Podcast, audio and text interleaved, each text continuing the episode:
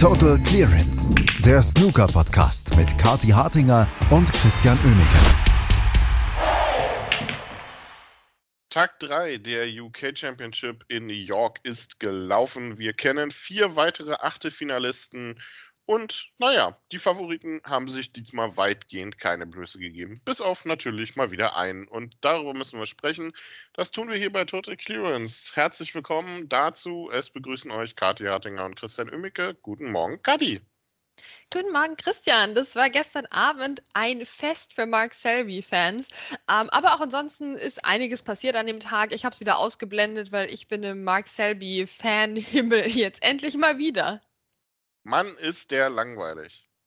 Ja, voll. Das war richtig langweilig gestern. Also, boah, nee, also da ging gar nichts. Ne? Kein Breakbuilding, kein Spielfluss. Lange Einsteiger kann er eh nicht. Also, das ließ einfach auf jeder Ebene zu wünschen übrig. ja, absolut. Also, ähm, ich, ich, gehe davon aus, dass du über Mark Joyce gesprochen hast, denn äh, über Mark Selby kann diese Beschreibung gestern nicht äh, zutreffend gewesen sein. Ähm, Wahnsinnsleistung, vielleicht die bisher beste Einzelleistung dieser UK Championship ähm, in dieser Woche, die wir bisher gesehen haben. Phänomenal, äh, 95% Locherfolg, glaube ich, waren es äh, gegen Ende dann bei ihm. Mark Joyce hatte absolut keine Chance und das ähm, muss dann auch mal klar so gesagt werden, wenn das dann ist.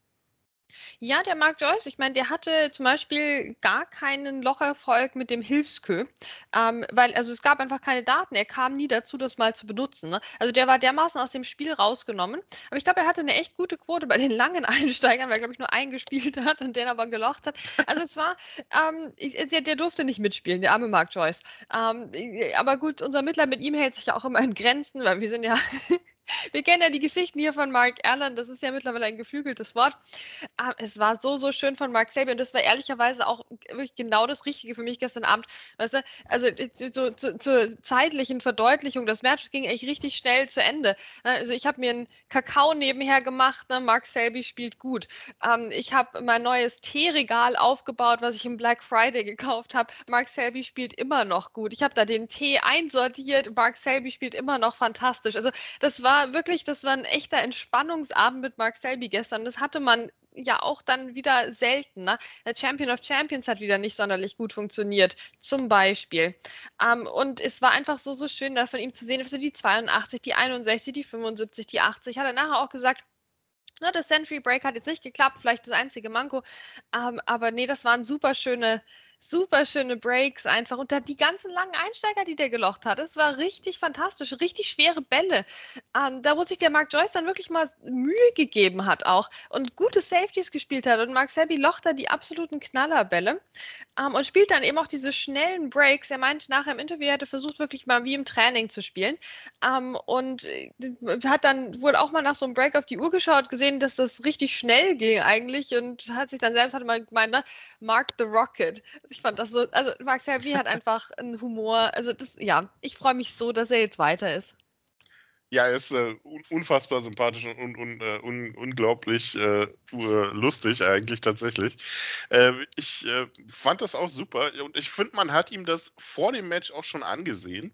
Ähm, das fand ich ja tatsächlich sehr interessant. Die haben ja in, die, äh, in, in diese ja, obere Etage dann da vom Foyer eingeblendet, wo dann die Spieler dann standen und äh, haben dann da rumgeguckt. Und alle wirkten unfassbar nervös, hatte ich das Gefühl. Jamie Jones sah aus, als wenn er dringend aufs Klo müsste. Jack Lisowski stand da auch irgendwo im Hintergrund und äh, weiß ich nicht, was der da gemacht hat. Und Mark Joyce war da auch immer nervös rumgefiddelt. Und äh, Mark Selby stand da einfach ganz locker angelehnt mit seinem äh, mit seinem Kö in der Hand und äh, der Verlängerung und dachte sich so, hm, ja, wann geht's denn hier eigentlich endlich los? Also ich glaube, der wusste schon, wie der Tag laufen wird. Ja, ich glaube, der hatte wirklich ein gutes Gefühl, meinte auch, er hätte eben sehr, sehr gut trainiert. Ähm, kennt das ja auch schon mit dem Rumstehen da und eingeblendet werden von der WM zur Genüge. Hatte nur einen Kö dabei und damit schon alles richtig gemacht. Ja, vielleicht. Vielleicht ist das der, der Trick äh, diese Woche. Mark Joyce auf jeden Fall nach der genialen Quali dann äh, ja relativ schnell auf den Boden der Tatsachen zurückgeholt. Äh, parallel spielte dann übrigens, äh, wie ich schon gesagt habe, Jamie Jones gegen Jack Lisowski und das war das deutlich nervösere, weil auch deutlich spannendere Match. Und äh, nachdem wir gestern dann mal wieder so ein bisschen sarkastisch auch behauptet haben, hey, hier Riesenchance für Jack Lisowski, prompt nutzt diese Chance dann eher der Jamie Jones.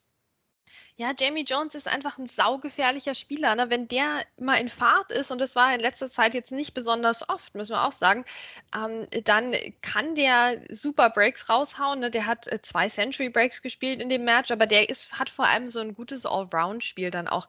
Ne? Der, der kann auch die knappen Frames und der kann mithalten im Safety-Duell und dann eben seine Breaks raushauen. Ja, und der kann dann in den wichtigen Momenten einfach da sein. Und das war er gestern. Trotzdem war er jetzt nicht Ding Junhui. Ne? Also jetzt auf der Liste der Qualifikanten, die man nicht treffen möchte, wäre jetzt Jamie Jones nicht ganz oben gestanden, sagen wir es mal so. Also da gibt es schon noch andere. Ähm, ja, es ist äh, mit Jack Lisowski einfach, also ich mache mir langsam irgendwie Sorgen, weil diese Geschichte ja nicht aufhört.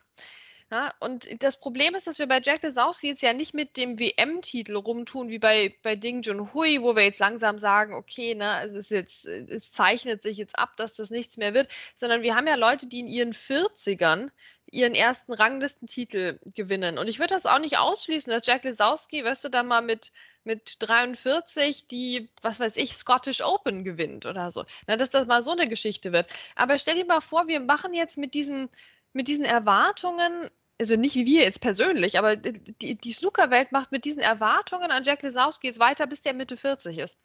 Ich meine, das hält doch kein Mensch aus. Also ich weiß langsam nicht mehr, wie wir aus der Situation rauskommen. Ähm, ich mache mir, mach mir einfach Sorgen. Ja? Also jetzt ist er schon wieder raus hier bei der UK Championship in der ersten Runde.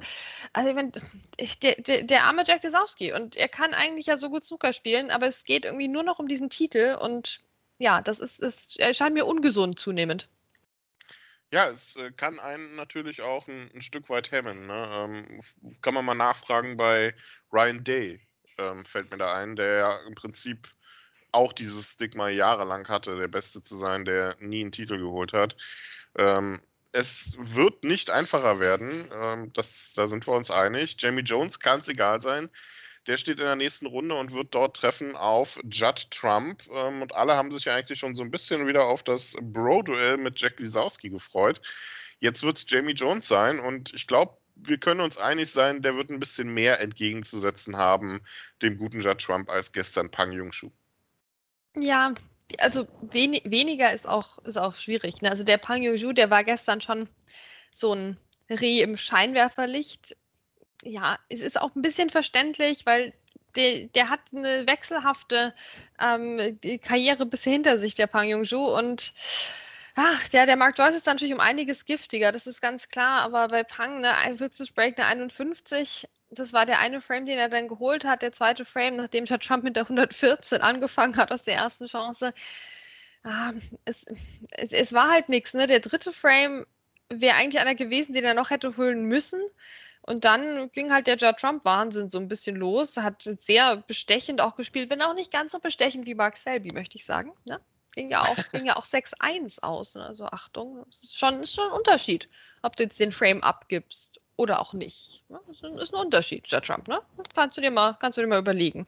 Ähm, ja, aber ansonsten war es eine klare Geschichte. Also ehrlicherweise ein typisches Judd Trump Erstrundenmatch, nur halt jetzt über eine längere Distanz hätte ich vielleicht auch, ja, also ich habe das andere Match geguckt, sagen wir es so. ja, aber äh, man muss sagen, weder Mark Selby noch Judd Trump haben ihr Match mit einem Century beendet. Also, ne? Also an alles gehalten haben sie sich dann auch nicht. Luft nach oben.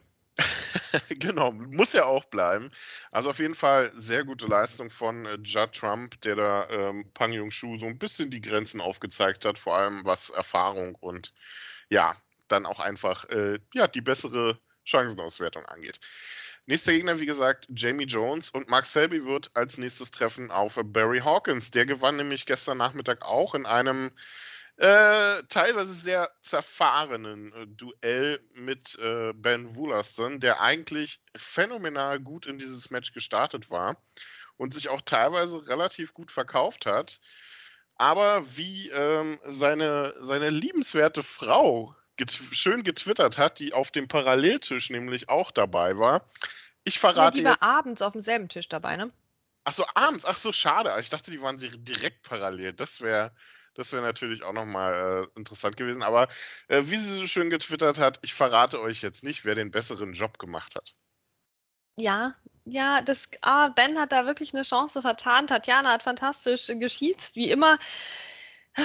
Also, es fing so gut an. Äh, ich als bekennender Ben Wooderston-Fan, weißt du, erster Frame, Ben, zack, eine 100. So schön, da hat alles funktioniert. Gut, nicht alles, aber der hat dann auch sehr, sehr gute ähm, Reparaturbälle gespielt zwischendurch.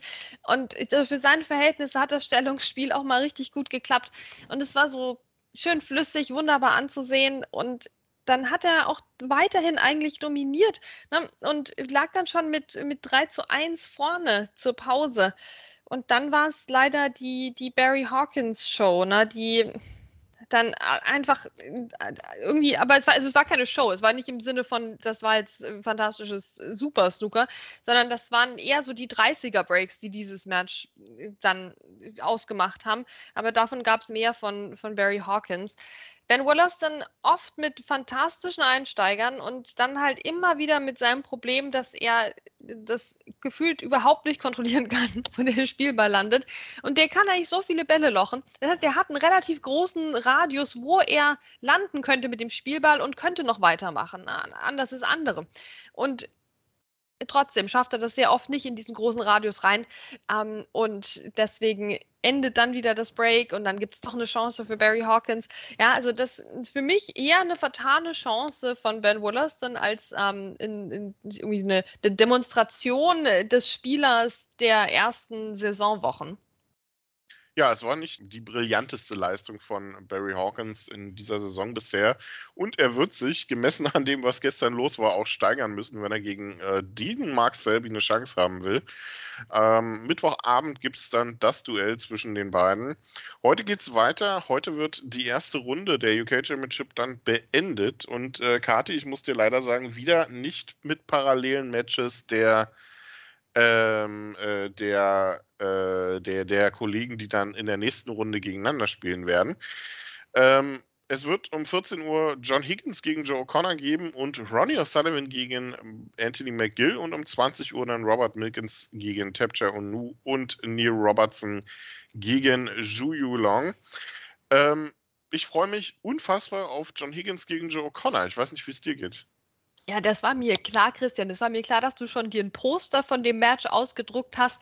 Ja, und jetzt schon, quasi der Stream läuft schon bei dir, ne? Immer F5 drücken, damit man auch keine Sekunde Na, hallo. verpasst von dem Match. Ja, ich gönn's dir. Ich freue mich auch. Also ich, ich freue mich auf diese Parallel-Session John Higgins, Ronnie O'Sullivan.